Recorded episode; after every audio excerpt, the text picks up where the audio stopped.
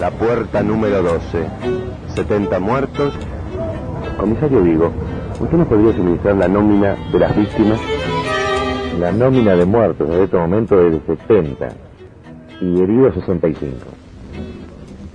Las 10 y cuarto de la noche, en un patio interior de esta comisaría, están alineados y numerados los 35 cadáveres que se encuentran aquí dentro.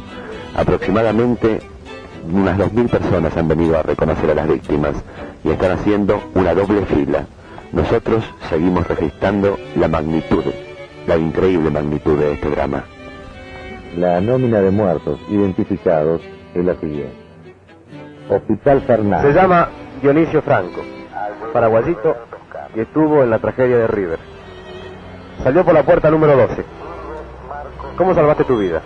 Bueno, encontré uno que estaba, que se bajaba un palo y me subí, me atajaba con unos muchachos que estaba en la cabeza y corría un poco así, encontré unos fierros que estaba ahí, entonces me colgué yo del palo ese, el hierro.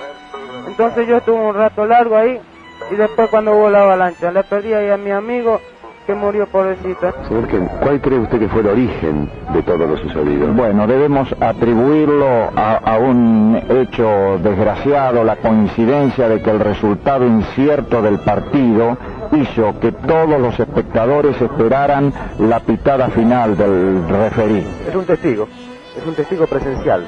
Entonces importa que digas, las puertas, ¿estaban abiertas o cerradas? Están abiertas, solo que estaban los remolinetes ahí. Estaban puestos los molinetes. Estaban puestos los molinetes. Creo que todos somos culpables en ese sentido. Ojalá que los aficionados que queremos tanto al fútbol, de hoy en más, a, a, raíz de esta desgracia, de este hecho doloroso que vive el deporte argentino, aprendamos a quedarnos, aunque sea cinco minutos más en las tribunas. Ese es el gran ruego, la gran exhortación que como dirigente le hago a todos los amigos de las tribunas, de todas las divisas del fútbol argentino. El domingo que viene hay fútbol. ¿Vas a ir a la cancha? Y no sé, pues quiero ir yo, pero tengo que salir al último ahora cuando salgo de la cancha. La gente que pasa por esas escaleras arroja flores. Nunca nuestra tarea fue tan ingrata.